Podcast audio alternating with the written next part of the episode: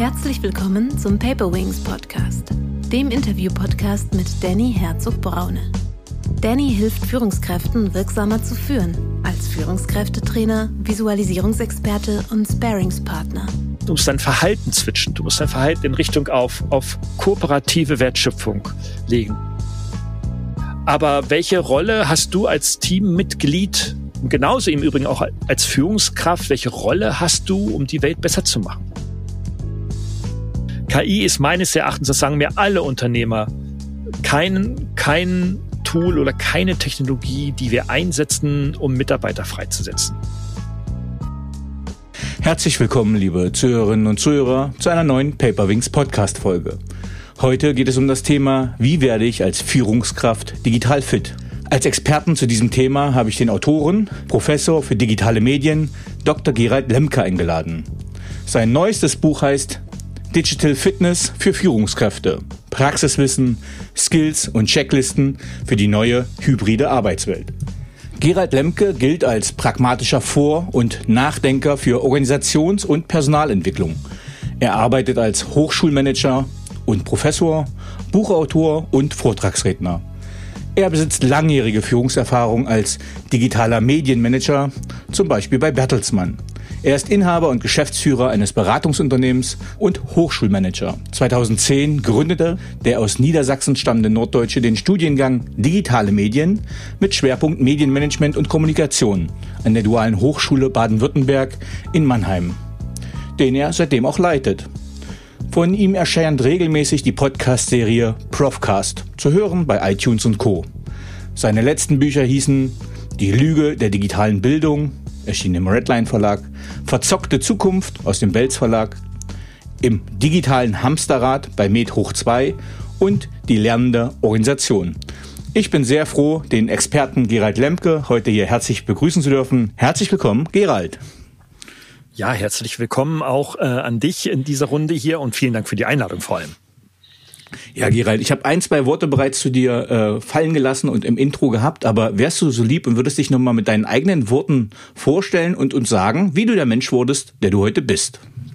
Oh, naja, also was du ja jetzt in der Einleitung gezeigt hast, sind ja die Ergebnisse eines Entwicklungsprozesses, gell? Ähm, also insofern, ähm, ja, ich habe so mit 16 meinen ersten Synthesizer programmiert und das hat mich eigentlich fasziniert für das ganze digitale Thema. Denn ähm, als äh, großer Musikfan, äh, unter anderem von Pink Floyd damals schon, war ich doch sehr fasziniert, was man dann ähm, aus solchen Elektronikkisten alles für Klänge, Töne äh, und Stimmungen herausholen kann. Und, und äh, insofern hat mich das also äh, als Musiker schon sehr fasziniert und als es dann später in der Schule und dann auch im Beruf, in der Berufsausbildung und im Studium vor allem dann losging, habe ich meine erste Digitalagentur gegründet. Das war 1991 schon echt lange her. Ähm, da gab es in Deutschland noch kein flächendeckendes äh, www, geschweige denn hatte jeder irgendwie eine E-Mail-Adresse. Ne? Das waren also ganz, ganz äh, mhm. seltsame Zeiten im Vergleich zu heute. Und äh, ja, und habe Computer zusammengebaut, die ich dann an äh, Kommilitoninnen, Kommilitonen verkauft habe, äh, dann an Firmen verkauft habe. Dann habe ich dazu die Webseiten gemacht und ja, schwuppdiwupp, einige Jahre später war ich dann eine richtige Digitalagentur mit Mitarbeitern. Und äh, die ich dann allerdings verkauft habe. Ähm, mhm. Denn mein Weg sollte eigentlich ein wissenschaftlicher sein. So hatte ich mir das dann für mich erkoren. Und ähm, außerdem ist Selbstständigsein ja auch mit extremst viel dauerhafter Arbeit äh, verbunden. und und wohl, wohl wissend, dass das seine finanziellen Früchte ähm, äh, erbringen kann, war es war mir das aber nicht das Wichtigste, ja? sondern mhm. äh, mir waren das freiheitliche Denken und Arbeiten schon immer sehr, sehr wichtig. Und da war meine Perspektive seinerzeit, dass ähm, äh, mit einem Hochschuljob äh, besser erreichen zu können als einem sieben Tage Unternehmerjob. Ähm, ja, einfach reizvoller. Ja, und genau das habe ich dann erreicht durch viel Arbeit und durch viel Zutun über viele Jahre und bin heute dann Studiengangsleiter und Professor für digitale Medien, Medienmanagement und kann nun heute den jüngeren Leuten, die von diesen Geschichten gar keine Ahnung haben können, von damals ähm, heute die digitale Welt nahebringen. Ja. So, jetzt bin ich aber ganz ketzerisch und böse. Jetzt frage ich mal, ich spitze mal bewusst zu. Jetzt kommt so ein alter Professor, Entschuldige, das ist nicht persönlich gemeint, aber und will den Digital Natives die Technik erklären. Ähm, also ich erinnere mich an ein äh, Interview mit äh, einem Pressesprecher vom Flughafen Frankfurt. Und da habe ich ihn gefragt, naja, kennst du dich denn, der war so um die 50 und ich habe gesagt, na, kennst du dich denn überhaupt noch mit den ganzen Sachen aus, wie Snapchat etc.? Das heißt, wir wachsen ja intuitiv mit neuen Medien und sozialen Kanälen gar nicht mehr auf. Ähm, jetzt hast du natürlich viel wissenschaftlichen Hintergrund, aber was bringst du den jungen Leuten dann bei? Was motiviert dich und was treibt dich an da in der Wissenschaft? Mhm. Also einerseits natürlich äh, lerne ich von den Studierenden auch extrem viel. Ne? Also alles, was so bei Snapchat oder Insta oder in anderen sozialen Kanälen passiert, ähm, lasse ich mir erklären und lasse ich mir zeigen und wende es auch selber an äh, mhm. auf meine eigenen Kanäle und lerne da also auch wirklich äh, partnerschaftlich und kooperativ auch viel dazu. Aber was die Studierenden von mir lernen können, ist etwas, tja, was man nicht durch Daddeln und Wischen äh, herauskriegt, sondern wie man die digitalen Medien und damit auch neuere Technologien, äh, wie jetzt gerade das KI-Thema ganz aktuell bei mir, dann für betriebswirtschaftliche Zwecke und Zielerreichungen richtig einsetzt. Und in der Tat, das können die jungen Leute nicht. Woher auch? Weil sie einerseits natürlich nicht die praktische Berufserfahrung haben können und andererseits auch ähm, vor allem den, ähm, ja, den, den Druck, der in Unternehmen in der Transformation und der Digitalisierung herrscht, ähm, einfach auch gar nicht nachvollziehen können. Ja, also wir machen und als Ergebnis daraus, aus dieser äh, äh, Perspektive, sehr viele praktische Projekte, die ich wiederum dann akquiriere aus der Wirtschaft, ähm, die ich dann mit Studierenden oder Studierenden mit mir dann gemeinsam bearbeiten. Und da ist dann auch meine Rolle gar nicht die des Fachexperten, mhm. der von der Kanzel herunter predigt und sagt so und so und so und eins, zwei, drei und nur so geht es, das kann ich wohl auch, mache ich aber lange nicht mehr, sondern äh, die Studierenden bewegen sich äh, selbst organisiert in ein Feld äh, und äh, ich begleite sie als Mentor, vielleicht sogar als Coach, um das äh, relevante Ziel so gut wie möglich zu erreichen. Und da ist Fachwissen meistens gar nicht das Wichtigste, sondern ganz, ganz viel Berufserfahrung in diesem Themenfeld. Ja, das ist sehr spannend und es lenkt uns ja auch so ein bisschen äh, zu dem Thema hin, weil du ja gerade die Brücke zwischen Wissenschaft und Unternehmen äh, schlägst. Und ich erinnere mich an einen guten Vortrag von Marc Spitzer. Ähm, das, was die Kinder heute in Anführungsstrichen lernen, ist ja nur das Wischen und Swipen, was ja keine kognitive Höchstleistung ist. Ähm, jetzt bist du ja ein Pionier der ersten Stunde, hast du ja selber gesagt, mit Zusammenbauen. Inwiefern bringen dich denn oder helfen dir deine Grundkenntnisse? Und Grundkenntnisse meine ich die, die ersten Erfahrungen, wo du selber Computer zusammengeschraubt hast und vielleicht programmiert hast. Inwiefern Inwiefern ist dieses Grundwissen heute noch hilfreich für dich? Naja, das, also das Fachwissen, wenn du das ansprichst, ist heute nicht mehr hilfreich. Viel wichtiger mhm. ist eigentlich so ein Sekundär-Lerneffekt äh, seiner Zeit, der bis heute anhält. Das ist einfach die Begeisterung und die Leidenschaft ähm, über und von äh, der, der digitalen Medien. Ja, also das hat sich äh, bis heute nicht verändert wenn ich jetzt heute mich mit äh, ganz neu mit sehr vielen KI-Tools, also äh, Tools, die mit oder mehr oder weniger künstlicher Intelligenz funktionieren, in betrieblichen Zusammenhängen beschäftige, bin ich nach wie vor so begeistert als äh, genauso vergleichbar, als ich äh, mit meinem ersten Synthesizer, den ich ja zusammenschraubte, dann den äh, äh einen Helikopter simulieren konnte. Hm. Und ähm, das ist eigentlich so der Effekt. Also die Begeisterung für dieses Thema, das, und das spielt natürlich damit hinein, sich natürlich auch jeden Tag, jede Woche, jeden Monat, jedes Jahr immer schneller verändert. Ja, also ähm, ja, und insofern geht es jetzt gar nicht so sehr darum, ähm, jetzt gerade so auch in betrieblichen Transformationen äh, da die Fachexpertise reinzugeben und zu sagen, ja, du musst eins, zwei, drei tun, sondern es ist eigentlich äh, eher der Bedarf, da begleitet zu werden, äh, gehört zu werden, ähm, auch eine persönliche, vertrauliche Beziehung aufzubauen, um halt auch über die Sorgen und Ängste auch zu sprechen. Und äh, ja, und das ist einfach in der jetzigen Phase unserer Transformationsgesellschaft extrem, extrem notwendig. Ja, also dein Buch heißt ja Digital Digital Fitness für Führungskräfte und es trifft ja im Prinzip den ja den Kern der Zeit, äh, wenn wir überlegen, wir sind jetzt, wir nehmen jetzt auf im November 2021. Ähm, Corona äh, mit all seinen negativen Folgen hat aber doch schon eine digitale Revolution, will ich schon äh, ein bisschen sagen, die digitale Revolution auch gerade im Mittelstand ausgelöst, weil man dann doch für die Wissensarbeiter Homeoffice-Arbeitsplätze eingerichtet hat. Man war mit sich schnell entwickelnden Technologien konfrontiert. Das heißt, wenn ich schaue, wie zum Beispiel Video- und Messenger-Systeme vor Corona vom Pricing her waren und vom Funktionsumfang, dann ist da innerhalb von Monaten aufgrund der hohen Nachfrage extrem viel passiert und damit natürlich aber auch die Anforderungen an die Mitarbeitenden. Ähm, was hat dich dazu bewegt, dieses Buch Digital Fitness für Führungskräfte zu schreiben und wer ist die Zielgruppe? Also die Zielgruppe sind äh, Fach- und Führungskräfte ähm, in mittelständischen Unternehmen, das kann mhm. sowohl der, die kleine Anwaltskanzlei mit drei, vier, fünf Mitarbeitern sein, bis hin zu produzierenden äh, als auch dienstleistenden Unternehmen mit bis zu 1000 Mitarbeitern. Ähm, es dürfen auch 1200 oder 1500 sein, das spielt jetzt keine Rolle. Aber so in diesem Range, mh, hm, weil, warum diese Zielgruppe? Weil die Fach- und Führungskräfte in diesen Organisationen meistens meistens, viele Ausnahmen bestätigen die Regel, aber meistens diese digitalen Kompetenzen, das heißt also die äh, Fähigkeiten, die Leidenschaft, sich mit digitalen Medien aktiv und betriebswirtschaftlich sinnvoll auseinanderzusetzen, nicht haben.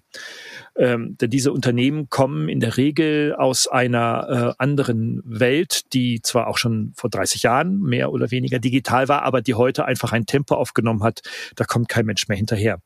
Und Insofern war da natürlich, wie du sagst, in die Corona-Zeit, also ab 2020, März 2020, eine, ein Forschungsfeld par excellence, also wirklich par excellence, mhm. nämlich einerseits zu beobachten, ähm, wie Führungskräfte äh, mit dieser Situation umgehen und halt zwangsmäßig digitale Medien einsetzen müssen, um noch wertschöpfend tätig sein zu können.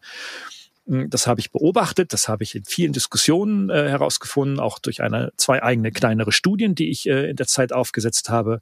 Aber andererseits vor allem auch, auch ganz wichtig für dieses Buch, ähm, die eigene Erfahrung, weil ich musste meinen eigenen Studiengang komplett von heute auf morgen auf digital trimmen. Also ich, wir kommen aus einer klassischen mhm. Präsenz, Präsenzhochschule und von heute auf morgen mussten wir alles digital machen. Also ich habe das als Manager genauso erfahren dürfen und mit allen Risiken persönlichen Ängsten und so weiter äh, hatte ich umzugehen und Lösungen zu finden, um konstruktiv weiterzumachen. Und das war ein unfassbarer Lessons learned, eine, eine unfassbare ja, Euphorie, die in mir gewachsen ist in dieser Zeit. Nicht des Digitalen wegen, aber der Herausforderung wegen. Und ähm, insofern ähm, hat natürlich auch meine Co-Autorin, die Nadine äh, Soyer, äh, mit ihren Erfahrungen als äh, äh, Agile und Virtual Coach ähm, sehr, sehr viel dazu beigetragen, äh, dieses Thema auch mit anzufüttern und ihre praktischen Erfahrungen auch in dieser Zeit mit einzubringen. Und das war einfach ein Segen. Die Zeit, der, das Projekt, der Zeitpunkt, das zu schreiben, die Begegnung mit Nadine, ein Segen. Ja, du hast das Wort schon gesagt. Sie äh, kommt auch aus dem Agile-Bereich und du hast auch ein Kapitel, äh, wo es um Agile Leadership geht, das man mhm. forcieren soll. Was versteht mhm. ihr unter Agile Leadership, also unter agiler, agiler Führung? Naja, also agile, agile Führung ist ein, ist ein großes Buzzword geworden. Ne? Also was mhm. wir darunter verstehen, ist einfach mit der Dynamik und der Komplexität die äh, Veränderungen, ob sie nun exogen durch Corona verursacht werden oder intern durch Aufträge oder, oder Inhaberaufträge oder ähnliches äh, verursacht werden, ähm, zielgerichtet und resilient umzugehen. Das heißt also, ähm, das klassische alte Führungsverhalten, was viele Unternehmen äh, nach wie vor auch haben, gerade auch in der mittelständischen Industrie, äh, ist so nicht mehr nicht mehr wirksam, um noch in solchen dynamischen Umfeldern noch Ziele zu erreichen. Und zweitens, jetzt wird's wichtig, und tauchen wir in die Tiefe ab, du kannst auch die Teams nicht mehr führen, so wie früher. Ne? Das ist zwar mhm. eine Floskel, ich müsste jetzt ins Phrasenschwein einzahlen, äh, weil das wissen viele andere auch schon, aber zwischen Wissen und Handlung ist ein riesiger Gap in Deutschland. Mhm. Das heißt also, Menschen auf agile Arbeitsweisen vorzubereiten, sie einzufordern, aber auch sie zu fördern, äh, ist, das ist, das ist ein unglaublich anspruchsvoller Job, den Führungskräfte nie gelernt haben. Schon gar nicht die, die jetzt schon länger im Job sind, seit vielen Jahren. Das heißt also, du musst dich dann, du musst dein Verhalten switchen. Du musst dein Verhalten in Richtung auf, auf kooperative Wertschöpfung legen. Du musst deine, deine, dein Team und deine Mitarbeiterinnen und Mitarbeiter wertschätzen. Du musst ihnen das entsprechende Feedback geben, auch in virtuellen oder hybriden Arbeitsumgebungen. Da sogar noch viel, viel, viel mehr, ne? weil sie ganz alleine zu Hause vereinsamt, vereinsamt mhm. äh, sitzen. Du musst also so human, humane und sehr menschliche Werte äh, als deine Führungswerte formulieren, sie mit deinen Teams vereinbaren und dann entsprechend so handeln. Und dann hast du das Vertrauen und kannst sie auf jeden dynamischen Weg und mag ja noch so zickzackartig äh, verlaufen mitnehmen. Mhm. Ähm, vielleicht hast du jetzt, gibt es da schon Schnittmengen oder du hast Teile der Antwort schon gegeben. Du sprichst in deinem Buch auch von High-Purpose-Teams. Was sind High-Purpose-Teams? Ja, aber der Purpose ist ja ähm, ein großes Thema. Mhm. Ähm, und äh, es geht vor allem dann um, ja, wieder um diese Team- und Mitarbeiterführung. Ne? Dass also äh, konkret äh, hier äh, wir unsere Teams äh, nicht jeden Einzelnen nach seinem ja, Sinn alleine fragen. Ich halte das ist für sehr überstrapaziert, sondern dass wir sagen, welchen Purpose hat eigentlich dann das Ziel, was wir hier gerade verfolgen und erreichen möchten. Ähm, darum geht es im Kern. Und äh, das ist in vielen Unternehmen ja kaum zu beobachten. Ja, also da wird dann gearbeitet, weil man muss arbeiten oder es wird gearbeitet, weil irgendeiner das von dir erwartet oder will. Aber welche Rolle hast du als Teammitglied und genauso im Übrigen auch als Führungskraft, welche Rolle hast du, um die Welt besser zu machen? Also was trägt dein Unternehmen, was trägt deine Produkte, was tragen deine Produkte, deine Dienstleistungen und was trägst du individuell und persönlich dazu bei, dass die Welt durch das, was du als Unternehmen dann verkaufst und anbietest, dann wirklich besser äh, gemacht werden kann. Das ist ein Ansatz, den man sich fragen kann und den sehr viele nicht beantworten können. Äh, sie sagen ja, um Geld zu verdienen. Ja, ja, klar, das Primärziel der Unternehmung ist Geld zu verdienen. Ja, das ist natürlich schon so. Ähm, aber du verdienst immer nur dann Geld, wenn du der Welt Nutzen stiftest und Menschen dort findest, die eben genau das brauchen, damit sie ihre Kunden und ihre Welten wieder besser machen können und erfolgreicher machen können. Und dieses Denken, das ist in den Köpfen, in den allerwenigsten Köpfen vorhanden. Und dann helfen auch die, die größten digitalen Tools nicht. Da hilft auch kein SAP und kein, kein CRM und wie sie alle heißen, äh, diese mhm. Plattformen helfen dir nicht, diese Probleme zu lösen, sondern die sind letztendlich immer nur Werkzeuge. Deswegen digitale Fitness heißt nicht Werkzeuge zu lernen, sondern zu gucken, wie kann ich meinen Teams und auch mich selber open-minden, damit diese Werkzeuge ihr Potenzial auch voll ausschöpfen können. Mhm. Da, du hast ein paar ganz gute Punkte gesagt, auf die ich gerne eingehen möchte. Und zwar, vorhin hast du auch schon diese digitale Kompetenz besprochen. Und jetzt, ich nehme mal ein Beispiel, ich würde jetzt eine virtuelle Assistentin suchen. Ne? Ich habe so ganz unterschiedliche. Mhm. Die Aufgaben vom Level her sind, ja, ich würde sagen, relativ einfach. Also angefangen von ein paar Rechnungen schreiben, Buchhaltung, Termine klar machen, vielleicht mal ein Hotel organisieren, Seminarraum. Also das, was eine Bürokauffrau, sage ich mal, früher klassisch gemacht hat, eine Sekretärin, eine Assistentin. Ähm, jetzt brauche ich die aber, ich habe jetzt kein großes Büro, sondern ich brauche die, ja, von mir aus kann die in kleinen Hintertupfingen wohnen, weil mhm. ich ja digitale Tools nutze. Ähm, und jetzt habe ich mir gerade gedacht, na, eigentlich wäre es ja ganz sinnvoll, wenn ich eine Studentin, einen Studenten aus deinem Studiengang nehmen würde. Denn was ich ja hauptsächlich jetzt habe, sind eigentlich nur noch digitale Tools. Und jetzt mhm. ist die Frage, welche digitale Kompetenzen werden zum Beispiel an der Universität vermittelt? Mit welchem Package, mit welchem Rucksack gehen die raus? Und welche Kompetenzen braucht man, um zum Beispiel jetzt bei mir ne, relativ einfache Tätigkeiten, ähm, aber komplett digital fit zu haben. Mhm. Okay, also es sind dann zunächst erstmal natürlich die fachlichen Fähigkeiten, die fachlichen Kompetenzen. Ähm, du musst als Führungskraft heute, genauso wie auch die Studis heute, die künftige Führungskräfte sein werden, ähm, äh, einfach fachlich fit sein in den Tools, in den Technologien, die gerade en vogue sind. Du solltest sie nicht nur kennen, sondern du solltest sie ähm, insofern einschätzen und bewerten können, ob sie für die Wertschöpfung, in der du tätig bist, äh, förderlich sein können. Das kannst du nur, wenn du dich mit ihnen beschäftigst. Ja? Ähm, du solltest über, äh, solltest kein Programmierer sein, um das gleich auszuschließen, aber mhm. solltest in der Lage sein, solche Projekte zu initiieren und ähm, solche diversen ähm, Technologien miteinander so zu verknüpfen, dass sie einen Wert für das Unternehmen und damit einen Wert für die Kunden schaffen. Wo das nicht stattfindet, also wenn es nur um hin und her darin gibt, das bringt für einen Kunden keinen Wert, also ist es unwichtig, also musst du das nicht wissen. Ja? Ähm, dann brauchst du natürlich methodische Kompetenzen. Das sind ja Methodiken und Techniken, die äh, dann äh, dich als Person als auch als Team in die Lage versetzen, dynamisch und agil zu handeln.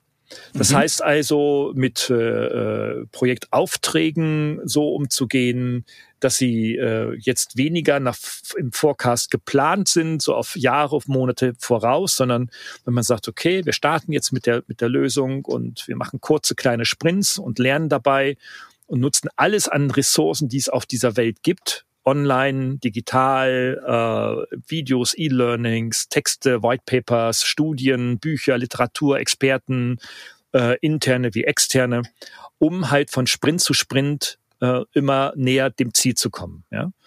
Hm, das heißt, das sind auch ganz wichtige Methoden, ähm, um ein Beispiel zu nennen. Es geht natürlich auch um die sozialen Fähigkeiten, denn das habe ich ja vorhin auch schon gesagt, wenn du als mhm. Führungskraft auf, auf Augenhöhe mit deinem Team dich äh, begegnen möchtest und dich austauschen möchtest, brauchst du soziale Fähigkeiten und du brauchst ein Mindset, der dich über dich selber stellt. Das heißt, nicht du bist der Wichtigste, sondern dein Team und damit das Produkt und letztendlich der Kunde ist das Wichtigste. Darum geht es. Ähm, äh, und das ist etwas, was wir in unserem Sozialverhalten der Vergangenheit der 70er, 80er Jahre eigentlich gar nicht gelernt haben, ne? sondern, mhm. sondern äh, da hieß es irgendwie so, ah, wenn du Hardcore-Ego bist, dann wirst du nach oben kommen und dann kannst du sowieso machen, was du willst. Das gilt natürlich auch heute immer noch, aber es ist auch immer schwieriger geworden. Aber darum geht's gar nicht, weil selbst wenn du oben bist, bist du auch ganz schnell wieder unten. Ne? Und je höher gibt's ja so diesen, diesen Spruch, mhm. je höher du bist, desto, äh, desto schmerzvoller ist dann der Sturz nach unten wieder. Mhm. Und also so, und du brauchst natürlich dann Handlungskompetenzen viertens. Ne? Du brauchst also mhm. dann die Fähigkeit, nicht nur aus der ganzen Theorie und aus dem, was man so liest und hört und was dir Berater irgendwie anseiern, tatsächlich äh, irgendwie zu sagen, hey, das ist ja alles ganz toll, sondern du musst die Fähigkeit besitzen, das in Praxis umzusetzen. Ähm, und das sind die vier Kompetenzfelder, die ähm, Führungskräfte heute mehr denn je brauchen. Warum mehr denn je? Weil diese Technisierung unserer Arbeit nimmt kein Ende. Ganz im Gegenteil, von Lockdown zu Lockdown wird sie immer wieder aufs Feld gerufen. Ähm, und selbst die Hartgesottenen, die sagen, nach dem letzten Lockdown, wenn alles vorbei ist mit dem großen C, dann mache ich alles wieder wie früher, mag sein, aber deine Kunden, die ticken mittlerweile komplett anders. Der Black Friday, den wir heute haben, mhm. ähm, wird Amazon weltweit einen Rekordumsatz und damit ein Rekordergebnis erzielen und das erwartet sogar noch deutlich, deutlich höher sein wird als im letzten Corona-Jahr. Die Kunden wollen was anderes, als was du denkst, was für dich und dein Team richtig ist. Ja, ich glaube, ich habe gerade zu diesem Black Friday hoch mit beigetragen. Ähm, also ich fühle mich da gerade ertappt. Ähm, ja, also ich finde, ich finde das ganz, äh, es ist so, so hochgradig komplex tatsächlich. Also wir hauen jetzt so ein paar schlagkräftige Wörter rein. Ich erinnere mich, äh, 2013 habe ich die Bundeswehr verlassen, äh, technologisch ein eigener Planet, ähm, also weit weg von der Werbung, die man hat. Und ich habe ja auch überlegt, wie kann ich mich technologisch äh, oder äh, wie kann ich mich aufstellen und habe SAP-Kurse etc. gemacht, weil ich dachte, okay, SAP ist der Premium-Anbieter, ist ein allen Unternehmen. Tatsächlich war ich dann nie in irgendeinem Unternehmen drin, das SAP gehabt hat, weil die kleinen Mittelständler das vielleicht gar nicht nehmen, sondern ältere Systeme. Ähm, das heißt, ich, ich schaffe mir ein Tool auf, ähm, was ich dann in der Komplexität nie gebraucht habe. Der Schein war im Prinzip für fürs Gesäß. Ähm, oder für die Beintasche, aber nicht für die praktische Anwendung. Aber was mir geholfen hat, war tatsächlich äh, zu verstehen äh, in meinem MBA, was sind die betriebswirtschaftlichen Hintergründe, also welche Modelle, Systematiken stehen dahinter. Denn jedes halbwegs funktionale ERP-System sollte ja von den Abläufen irgendwo gleich abgebildet sein. Und damit ist es natürlich eine riesige Herausforderung, dieses, diese Tools sich äh, systematisch aufzuschaffen. Die Frage ist, ob es überhaupt noch geht. Was denkst du? Naja, also wenn du mit einem Tool anfängst und meinst, du hast es verstanden, dann kommt schon das nächste um die Ecke. Mhm. Äh, oder es kommt ein Update oder ein Upgrade oder eine neue Technologie und so weiter. Also es geht gar nicht so sehr sich darum, jetzt also da Wischkompetenz auf einem Tool zu erwerben. Das schaffst du dir relativ schnell wieder drauf. Du guckst dir ein paar YouTube-Videos an ähm, von Menschen, äh, die dir das zeigen äh, und dann hast du zumindestens diese Fähigkeit, das Tool zu bedienen. Viel wichtiger ist aber tatsächlich, was du sagst, was du in deinem MBA offensichtlich erlernt hast, um den praktischen Nutzen und den, äh, den Use Case zu identifizieren, mhm. indem dir das Tool helfen kann, die Kunden happier zu machen. Und ähm, ja, und, und letztendlich dreht sich alles nur darum. Ne? Wenn man es wirklich ganz pragmatisch auf den Punkt bringt, dreht es sich wirklich darum, den Kunden happier zu machen. Und das Tool ist Mittel zum Zweck, um dieses Ziel zu erreichen.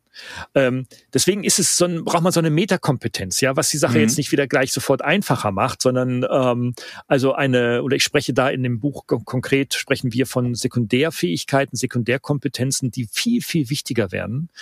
Und ähm, ich habe den Satz geprägt, dass die neun Hard Facts sind die Soft Skills. Ja, mhm. also was wir so früher dann durch Klausuren lernen und durch Bücher auswendig lernen und Skripte auswendig lernen, irgendwann aufs Papier gerotzt haben in, in, in Erwartung einer guten Note und eines äh, akademischen Abschlusses oder eines Berufsabschlusses beispielsweise, ähm, ist nicht unwichtig, wird auch nicht unwichtig werden, aber die Social Skills, die werden viel, viel wichtiger. Das sind die Metakompetenzen, mit denen du dann die Use Cases tatsächlich praktisch bearbeiten kannst und deine Teams darauf motivieren kannst und damit dann auch dann die Wertschöpfung für den Kunden maximierst. Ja.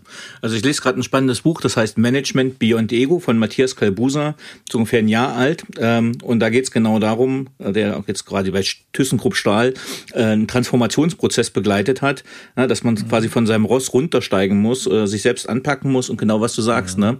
Ähm, sehr, sehr seine, alle seine Ego-Seiten, ich nenne es mal die Dark Triad, hier diese dunkle Triade, ähm, mhm. die es da auch gibt mit Machiavellismus, Narzissmus so ein bisschen zur Seite legt und ja wirklich Hand anlegt und wirklich alles mal in Frage stellt und seine eigenen Sachen zurückstellt. Und ich glaube, die Jugend, ähm, so blöd das klingt, äh, wenn ich das mit 40 sage, aber ähm, die Jugend zeigt es uns vor. Ich glaube, die lässt sich Command and Control auch nicht mehr gefallen. Wie erlebst du das? ja, ja, genau so. Also, ähm, ähm, also ich sag mal, die, die, die Autoritätsgläubigkeit und der Respekt vor Autoritäten ist äh, bei einer wachsenden Mehrheit junger Menschen mh, hm, unterdurchschnittlich ausgeprägt, um das mal so vorsichtig zu formulieren.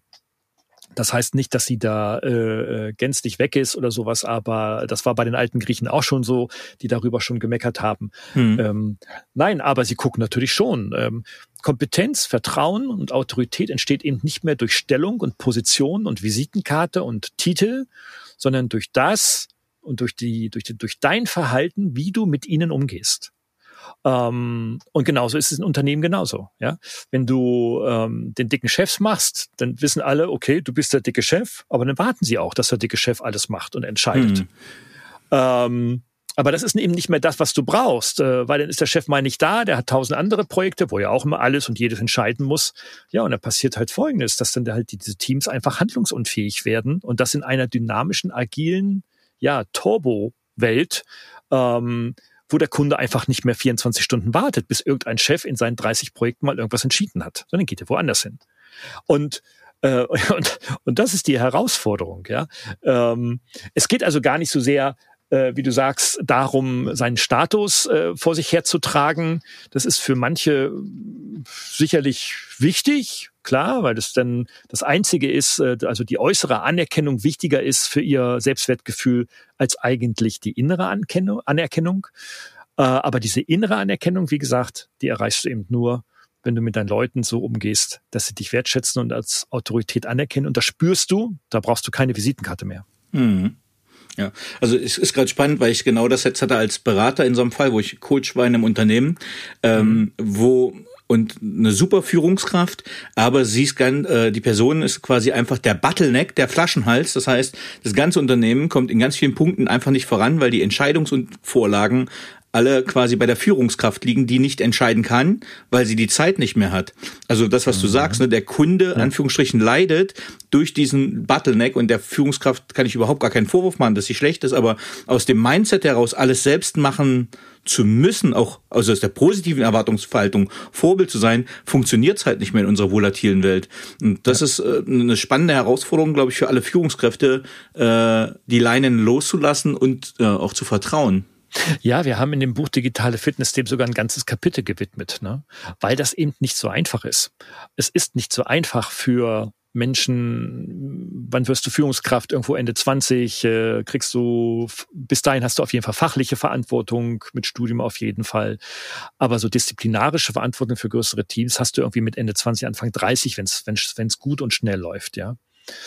Ähm, Und, und die Menschen sind auf sowas nicht vorbereitet. Weißt du? Und die kommen dann mit einer anderen äh, Kohorte derselben Generation, die schon wieder ganz anders tickt. Das hatten mhm. wir so noch nicht in der Vergangenheit. Ja, also mhm. mit, wenn ich mit 25 Chef geworden wäre, hätte ich äh, mit Leuten zu tun gehabt, äh, die kämen aus, zwar auch aus einer anderen Kohorte, aber die ticken genauso wie ich. Wenn ich mhm. sage, lauf nach links, sind die nach links gelaufen, ohne zu diskutieren. Das geht heute nicht mehr. Ja, wenn heute 35-Jähriger zu 25-Jährigen sagt, lauf nach links, dann sagen die ja, warum? Ja, ja, weil ich das sage. Ja, warum? Warum sagst du das? warum? Was hast, was hast du für eine Kompetenz, mir zu sagen, was der richtige Weg ist? ja. ja. Und, und, und das, das ist die Situation. Und damit müssen wir halt umgehen lernen. Ähm, und wir können eigentlich sehr froh sein, dass, äh, dass sich unsere Gesellschaft und die Menschen auch in ihrer Persönlichkeitsentwicklung so fortentwickeln, damit dann dieser Break früher oder später automatisch in die Unternehmen äh, ja, äh, eingelassen wird. Ja, ich glaube, es funktioniert auch einfach nicht mehr anders. Also ich glaube, mhm. wenn wir gucken, wir sind ja eine überakademisierte Gesellschaft, zumindest ich habe mit letzten IHK-Chef unterhalten, äh, der sagt, oh, das Handwerk braucht dringend Leute. Das heißt, wir haben einen Haufen Akademiker, ähm, mhm. die natürlich mit so viel, super viel Skills rauskommen, die man vielleicht gar nicht in der Breite braucht, aber dementsprechend äh, können wir viele Sachen delegieren und selbst organisieren. Du hast in deinem Buch, ich weiß nicht, ob du darauf schon angesprochen hast, gerade eben ähm, Kapitel 6, äh, geht es um Digital Trust und Virtual Socializing.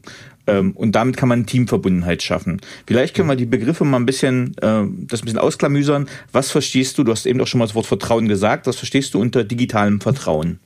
Ja, das ist natürlich jetzt eine, eine, eine Floske und ein künstliches Wortpaar. Im Grunde genommen ähm, verbirgt sich dahinter die äh, vertrauensbildenden Maßnahmen auch in virtueller Kommunikation. Ne? Also mhm. wenn du jetzt, äh, wie wir es in, aus Corona kennen, ähm, dann über Videokonferenzen äh, einen Großteil deines Arbeitstages verbringst, geht, geht es natürlich in diesen Videokonferenzen wie in jeder zwischenmenschlichen Zusammenarbeit darum, eine Vertrauensbasis ähm, zu pflegen, beziehungsweise wo sie nicht vorhanden ist, dann zu initiieren. Und genau darum geht es bei Digital Trust. Mm, und in der hybriden oder virtuellen Zusammenarbeit bekommt das natürlich nochmal eine ganz besondere Bedeutung. Ne? Also während du in einem Großraumbüro oder einem kleineren Büro mit deinem Chef oder mit deinen Teams über Augenzwinkern, Mimik, Gestik etc. kommunizieren kannst und Bestätigung oder Ablehnung oder andere Gefühlswelten artikulieren kannst, hm, funktioniert das im virtuellen so nicht einfach sondern ähm, da braucht man viel mehr Worte. Man muss, äh, und ich meine damit nicht irgendwie vollgeballerte Chats, ähm, sondern wirklich auch sprachliche Kommunikation, das Einfordern von Feedback, ähm, das Nachfragen des, des, des gerade gesagten Verständnisses. Habt ihr das verstanden? Darf ich es nochmal wiederholen? Stellt Fragen. Ähm, und äh, nicht einfach das monotone reinquatschen in stundenlangen äh, PowerPoint-Präsentationen oder ähnliches. Das ist jetzt mhm. natürlich die Spitze des Eisberges mhm. und die allermeisten haben gemerkt, dass das ziemlich blödsinnig ist. Aber dennoch, ähm, der, die Grundmuster sind in uns allen noch sehr, sehr leitend und prägend. Ja, ähm, ja und deswegen äh, wie schaffe ich so etwas? Wir haben, äh, und ich auch gerade selber in der Corona-Pandemie mit meinen Teams, ähm, die für meine Arbeiten wichtig sind, äh, Virtual Socializings gemacht. Damit sind wir beim zweiten Thema und haben festgestellt, wenn du genau so handelst, äh, und wir kannten uns alle vorher schon physisch, ne? also auch schon vor 2020, ähm, äh, hat, haben wir alle das Gefühl gewonnen, dass wir auf solche virtuellen Meetings, wenn sie so geführt werden, eigentlich überhaupt nicht mehr verzichten wollen, weil jeder Einzelne gemerkt hat, Mensch, das ist richtig nutzbringend auch für mich und sehr, sehr wertschätzend. Ähm, und äh, ja, und unterm Strich, wenn du jetzt fragst, was waren da jetzt so der, die Erfolgsfaktoren oder der Erfolgsfaktor, mhm. dann ist es der Erfolgsfaktor miteinander beschäftigen. Sich mhm. miteinander beschäftigen, zu sagen, wir treffen uns von 18 bis 19 Uhr und wir beschäftigen uns miteinander äh, ja, wir haben da auch so ein paar Fragen, die müssen wir klären, aber hey Leute, das machen wir in sieben Minuten oder in zehn Minuten haben wir das eigentlich durch, ja. Hm. Aber dann beschäftigen wir uns miteinander, dann berichten wir uns darüber, wie wir den Abend gerade verbringen wollen oder wie wir den Arbeitstag verbracht haben. Oder wir erzählen uns Geschichten ähm, über Kundenprojekte oder erzählen uns Geschichten auch über andere Kolleginnen und Kollegen. Ja? Äh, wir äh, haben uns äh, gegenseitig geholfen mit technischen Tools, um virtuell besser und effektiver zusammenarbeiten zu können. Ähm, also wir haben ganz viel uns miteinander beschäftigt, um uns gegenseitig zu helfen und zu stützen. Das hat eine unglaubliche, wirklich ein, ein unglaubliches Gefühl der Wertschätzung verankert dass wir äh, ja, dass wir heute auch sagen, egal wann Corona vorbei sein wird oder beziehungsweise wann wir wieder alle ein äh, weitestgehend normales physisches Zusammenleben haben werden, ähm, das möchten wir nicht missen. Ja, und das äh, sind diese beiden Begriffe, dieses Digital Trust. Ähm, also wie schaffe ich solche Vertrauen, also wie schaffe ich Vertrauen in solchen Teams einerseits und andererseits dann auch die Operationalisierung dessen.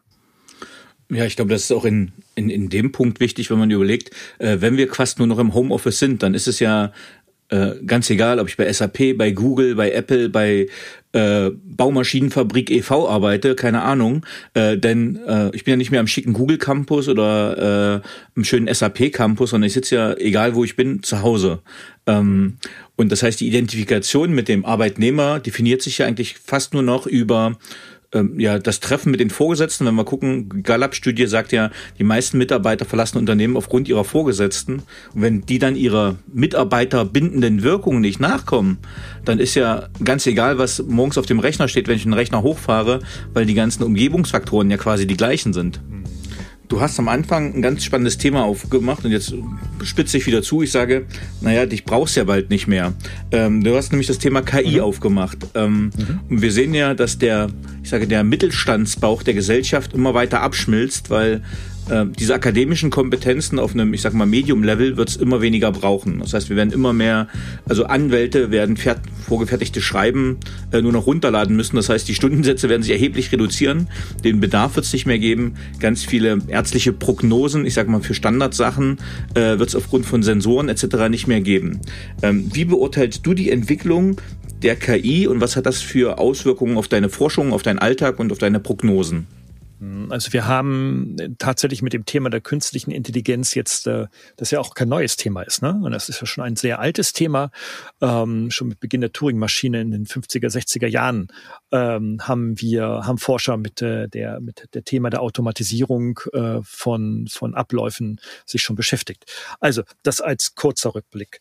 Mhm. Ähm, wir haben heute äh, aber eine, eine veränderte KI-Welt, ähm, in dem, in dem einfach die, die, die Märkte ähm, sich diesem Thema weit geöffnet haben.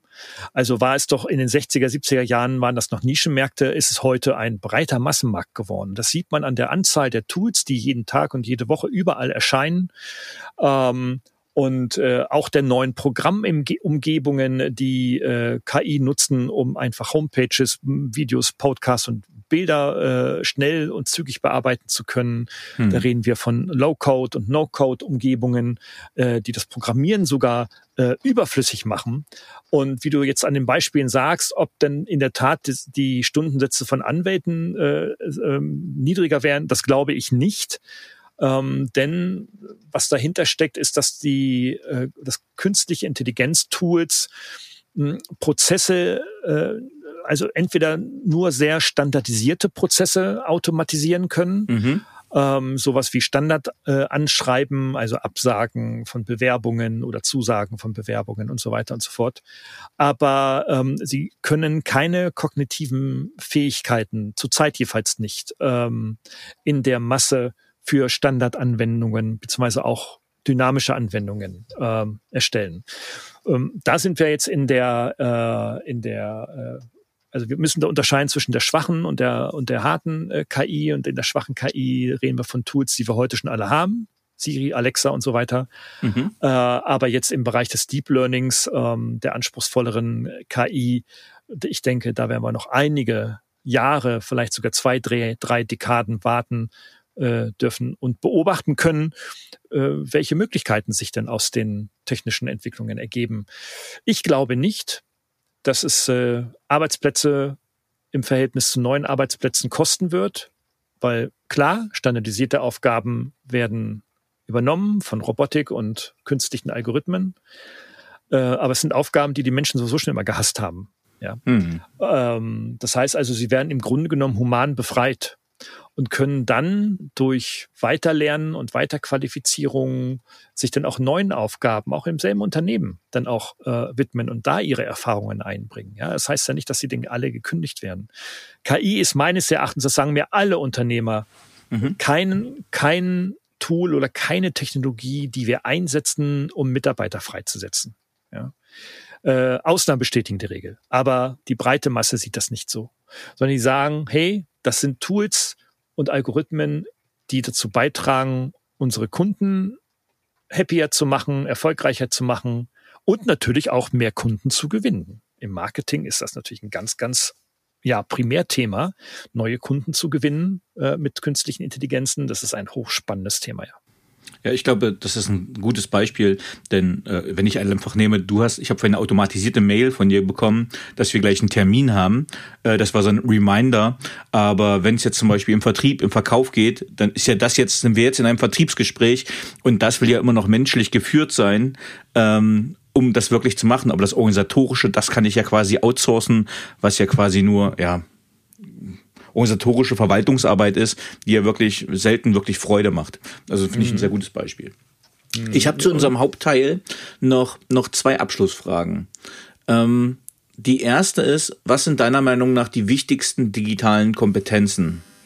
Ja, also die, die wichtigsten digitalen Kompetenzen sind neben der äh, Digitalkompetenz, neben, also wir sprechen früher, haben früher von Medienkompetenz gesprochen, also der Beschäftigung und Auseinandersetzung äh, und Schaffen von Entscheidungsgrundlagen digitaler Medien und Technologien. Mhm. Ähm, vor allem dann aber auch weiche Faktoren wie äh, das der Empathie, Stichwort Teamführung, wie das der Kreativität, Stichwort agile Problemlösungen, ähm, neue Problemlösungen für neue Herausforderungen zu finden, brauchst du Kreativität, ohne die geht gar nichts mehr. Mhm. Und ähm, ja, und du brauchst einfach auch einen, humanen äh, Mindset, ähm, womit dann so diese Themen Digital Trust, Digital Socializing ähm, und das ganze Purpose-Thema natürlich auch abgebildet sind, ja. Und ich glaube, jetzt hast du meine letzte Frage zum Hauptteil eigentlich beantwortet, nämlich die hätte gehießen, was braucht deiner Meinung nach Führung heute wirklich? Genau das ja. Ja, genau. Okay, super. Ähm, das heißt, äh, hast du schon prognostisch die Frage beantwortet. Dann hätte ich jetzt noch äh, ein, zwei persönliche Fragen an dich. Auf welchen beruflichen Fehler oder Erfahrungen hättest du gerne verzichtet? Welchen beruflichen Fehler oder berufliche Erfahrung hätte ich gerne verzichtet? Ich hätte gerne, ich hätte zwei Situationen in meinem beruflichen, langen, langen beruflichen Leben, ähm, interessanterweise mit demselben Fehler. Ähm, und zwar äh, meine Kompetenz und mich selber über die der anderen zu stellen und das auch noch sehr deutlich auszuleben. Mhm. Okay, du willst nicht näher darauf eingehen, ist alles gesagt, oder? Ja.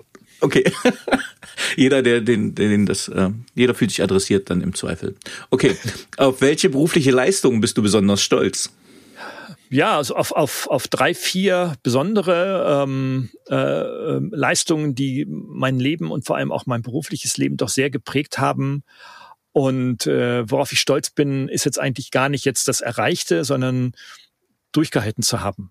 Mhm. Also äh, über lange Jahre an demselben Thema zu denken und zu arbeiten, nicht aufzugeben, egal was passiert, ohne Kohle, ohne Support, ohne Mentoring, ohne Coach, aber trotzdem durchzuhalten und es durchzuziehen. Ähm, etwas, was heute viel zu, worüber heute viel zu wenig gesprochen wird in unserer schnelllebigen äh, Konsum-Klick-Klick-Gesellschaft. Aber darauf bin ich besonders stolz und das gebe ich auch weiter. Mhm. Ist, das wäre jetzt fast eine Folgefrage. Ist das, müssen das eigentlich nicht alle fast Wissenschaftler haben? Also die erste Disziplin und Ausdauerprobe quasi in der Promotion und dann im Weiteren auch? Ja, aber im, ja, im Wissenschaftskontext äh, ja, weil das ja weitestgehend ja auch ein sehr frustrierender Job sein kann. Ja, du forschst mhm. und forschst und forschst mit einem Haufen Leuten, einem Haufen Kohle und kommst zu keinen Ergebnissen. Äh, damit musst du umgehen können. Also der Wissenschaftler per se ist schon eine sehr resiliente Persönlichkeit. oder zumindest wird er, wird oder sie äh, dann zu so einer irgendwann mal. Ähm, mhm und oftmals sagen den Kollegen, die gerade emeritieren, sagen irgendwie so, naja, eigentlich habe ich es nie so richtig geschafft und jetzt bin ich aber happy, dass es vorbei ist. äh, aber, aber auch im, im, im, äh, im unternehmerischen Kontext ist es ganz genauso. Ja, wenn du, wenn du eine Vision, wenn du eine Strategie hast, äh, es funktioniert halt nicht immer so, wie, wie du dir das gedacht hast, geschweige denn, wie du das dir noch nie gedacht hast, weil irgendwie komische Sachen passieren, Stichwort Corona und weitere. Ähm, und dann trotzdem den Faden nicht zu verlieren, bei sich zu bleiben, seine, seine Leute um sich herum zu scharen, seine Teams um sich herum zu haben und zu behalten äh, und sie auch zu motivieren, diese Kraft zu geben. Das ist, äh, hat ganz, ganz, ganz viel mit Durchhaltevermögen und mit Resilienz zu tun. Und, äh, und ich glaube und fürchte, dass viele Führungskräfte da die, ja, diese basalen Energiehaushalte, um das vorsichtig zu formulieren, offenbar denn zu wenig haben. Ja, finde ich ein ganz spitze Punkt. Im Prinzip hast du jetzt die Frage doch noch mal ein bisschen anders beantwortet. Äh, das teile ich nämlich. Also was braucht deiner Meinung nach Führung heute wirklich? Und diese Resilienz und Durchhaltefähigkeit. Ich war ja lange Militärausbilder ähm, und das kannten viele nicht. Und ich muss ja als selber als Unternehmer sagen, ja, Corona äh, war spar humorbefreit, sage ich mal, ne? So als für Unternehmer so, wenn ja. man viel mit Präsenz macht. Äh, aber die Durchhaltefähigkeit hat sich halt hat den Markt bereinigt, die dies nicht durchgehalten haben. Ähm, mhm. Aber das betrifft ja ganz viele Bereiche. Ne? Aber wie kann ich mit wenig länger auskommen. Und der Kurs ist ja oft der richtige, aber ich darf halt beim Sturm nicht gleich zurückkehren. Das ist ähm, eine gute Aussage, die finde ich gut, die Resilienz und Ausdauerfähigkeit. Mhm. Ja. Welches Buch oder Bücher haben dich am meisten geprägt, beziehungsweise dein Leben beeinflusst? Oh, das ich glaube, das sind zu viel. Ich, ich müsste jetzt mal selber in der Literaturliste mal gucken, welche, welche mich da, welche das jetzt alle, alle in, samt, samt waren. Ähm, aber mich hat, ähm, mich haben die Bücher von Huberto Maturana sehr inspiriert. Ähm, das ist ein biologisch, also ein Wissenschaftler aus der Biologie, ist Biologe und hat ähm, ähm, dargelegt aus einer systemtheoretischen Sicht, dass wir Menschen als Gesellschaft genauso funktionieren wie die Tier- und äh, Pflanzenwelt. Ähm, und dass wir also äh, einerseits uns auch immer versuchen abzugrenzen gegenüber Gefahren von außen, aber andererseits auch immer uns selbst reproduzieren. Ähm, darum sieht eine Rose auch immer so aus, wie eine Rose aussieht, wenn sie nicht gerade genetisch behandelt ist. Ähm, und deswegen sind wir Menschen so, wie wir Menschen auch sind. Und er hat da den äh, ja, Beweis äh, in seiner äh, ja, langjährigen Arbeit gelegt, ähm, dass wir doch als Menschen und als Gesellschaft doch auch eine biologische Systemwelt sind. Das hat mich sehr, sehr, sehr beeindruckt. Ähm, ich versuche, ich habe das jetzt in einfachen Worten zusammengefasst. Er hat eine aber Sprache, sehr schön. Mhm.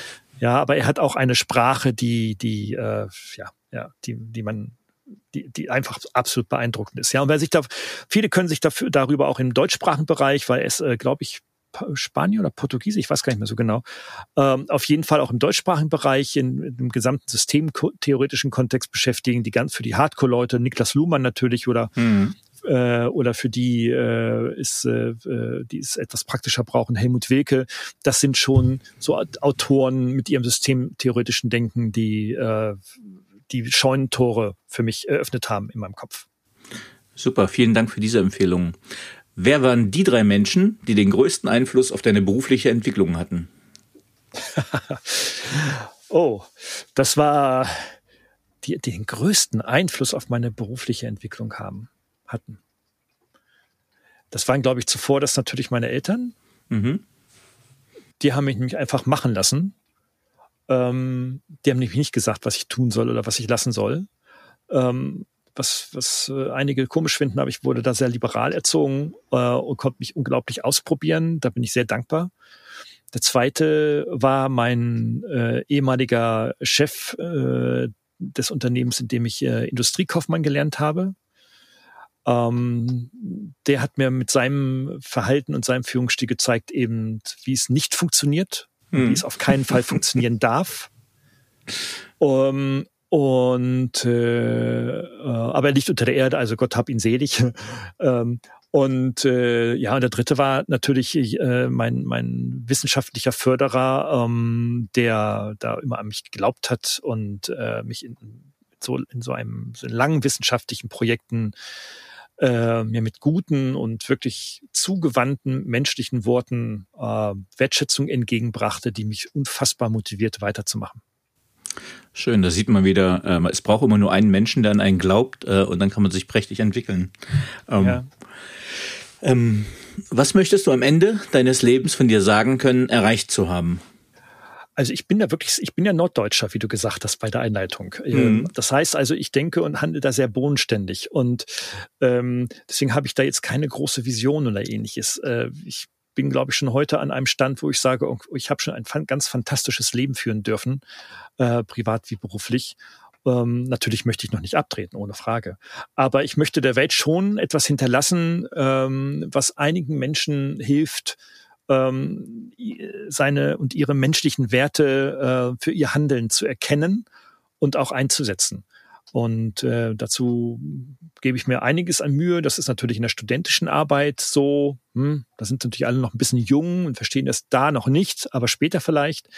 Aber dazu schreibe ich für die Älteren dann halt auch das ein oder andere Buch und äh, produziere halt digitale Medien, ähm, denen ich das fokussiere. Ähm, so ein Stichwort ist ja das Buch Lüge der digitalen Bildung, in dem ich sage, okay, digital ist nicht die Lösung für die Probleme in der Bildung, sondern das sind eigentlich die Menschen, die handelnden Menschen mit ihrem, mit ihrem humanistischen Weltbild, mehr oder weniger. Und äh, das ist mir schon ganz wichtig, weil ich bin einfach fest, felsenfest davon überzeugt, ähm, dass äh, ja, ich bin einfach ein, so, so ein Menschelmensch. Vielleicht kriegen wir das Ganze kondensiert für die letzte Frage, nämlich hast du ein Lebensmotto und wenn ja, wie lautet es? Niemals aufgeben. Niemals aufgeben. Perfekt. Durchhaltevermögen, Resilienz. Lieber Gerald Lemke, vielen lieben Dank für dieses tiefsinnige Gespräch über ja, digitale Fitness. Vielen Dank, dass du Gast im Paperwings Podcast warst. Danny, ich danke dir sehr. Wiedersehen. Tschüss. Ciao. So, liebe Zuhörerinnen und Zuhörer, ich hoffe, Ihnen hat dieser Podcast gefallen. Wenn er Ihnen gefallen hat, hinterlassen Sie gerne ein Abo, eine positive Bewertung und empfehlen Sie diesen Podcast weiter. Bleiben Sie gesund. Mit besten Grüßen, Ihr Danny Herzog Braune.